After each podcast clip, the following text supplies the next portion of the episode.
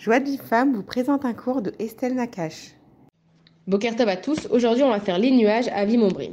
Yachet rocher citro seivotav, sukato cheshkat maim shechakim. Des ténèbres, Hachem se fait une mystérieuse retraite, de l'obscurité des eaux et des nuages opaques, Hachem s'enveloppe comme dans un pavillon. Alors il y a une Gemara dans Ta'anit qui dit au nom de Ravdimi qu'en Eretz Israël on dit comme ça. Quand les nuages y sont clairs, c'est un signe qu'il n'y aura pas beaucoup de pluie. Et quand les nuages y sont foncés, c'est un signe qu'il y aura beaucoup de pluie. Maintenant, ça paraît logique. Donc, Ravdimi, qu'est-ce qu'il vient de nous apprendre? Ravdimi nous dit que quand les nuages, il n'y a rien de caché derrière eux, ils sont tout clairs, il n'y a pas de bracha. Parce que la pluie, on sait que c'est synonyme de bracha. Quand la pluie, elle vient dans le monde, c'est qu'elle va arroser la terre, que grâce à ça, il va y avoir des fruits qui vont sortir et qu'on va pouvoir vivre et servir à Baruch Donc la pluie, c'est synonyme de bracha. Donc quand quelque chose, il est clair, comme les nuages, ça veut dire qu'il n'y aura pas de pluie, ça veut dire qu'il n'y aura pas de bracha. Et que quand les nuages, ils sont foncés, ça veut dire que derrière eux, il y a quelque chose qui se cache. Et c'est pour ça que dans le passage, on parle de mystère. Parce que quand il y a quelque chose qui se cache, c'est un mystère, on a envie de découvrir ce qu'il y a derrière. Et les nuages, ils font allusion à la pudeur qui est la.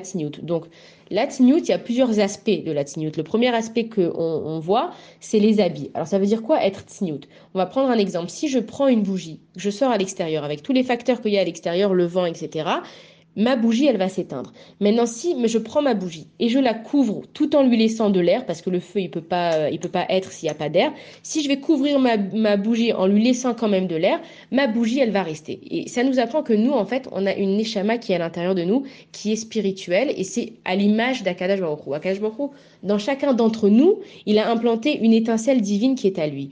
Et si on couvre notre nefesh par des habits, avec ce corps et par des habits, alors on peut laisser l'étincelle d'Akadosh Baruch briller. Maintenant, quand on dit qu'il faut laisser de l'air au feu pour qu'il existe, c'est la même chose avec nous. C'est pour ça que Hachem, il nous demande pas de nous voiler la face. Il faut faire très attention à ce que Akadosh nous demande. Hachem, dans la Torah, il nous a mis des choses précises à faire et des choses à ne pas faire. Donc, il faut bien voir la limite dans la tsniout jusqu'à où aller.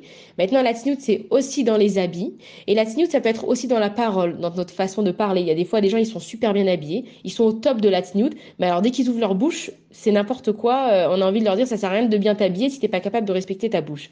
Et la tsniout, c'est aussi dans les actes. On voit par exemple avec Sarah et Menou, quand les malachim ils sont venus lui annoncer qu'elle allait tomber enceinte alors qu'elle était déjà bien âgée, ils ont demandé où elle est Sarah et Abraham Avinu il a répondu elle est dans la tente, ça veut dire qu'elle était cachée. Donc de là, on apprend que dans les choses qui sont cachées, il y a une certaine bracha. Et il y a un dicton en français qui, dit pardon, vivons cachés, vivons heureux. Ça veut dire que même les goïms, tout ce qu'ils ont de toute façon, ils s'inspirent de nous, mais même les goïms, ils comprennent que les choses qui sont trop dévoilées, elles apportent pas de bracha. Et les nuages, ils viennent nous apprendre ça. Il faut savoir se couvrir, il faut savoir se cacher.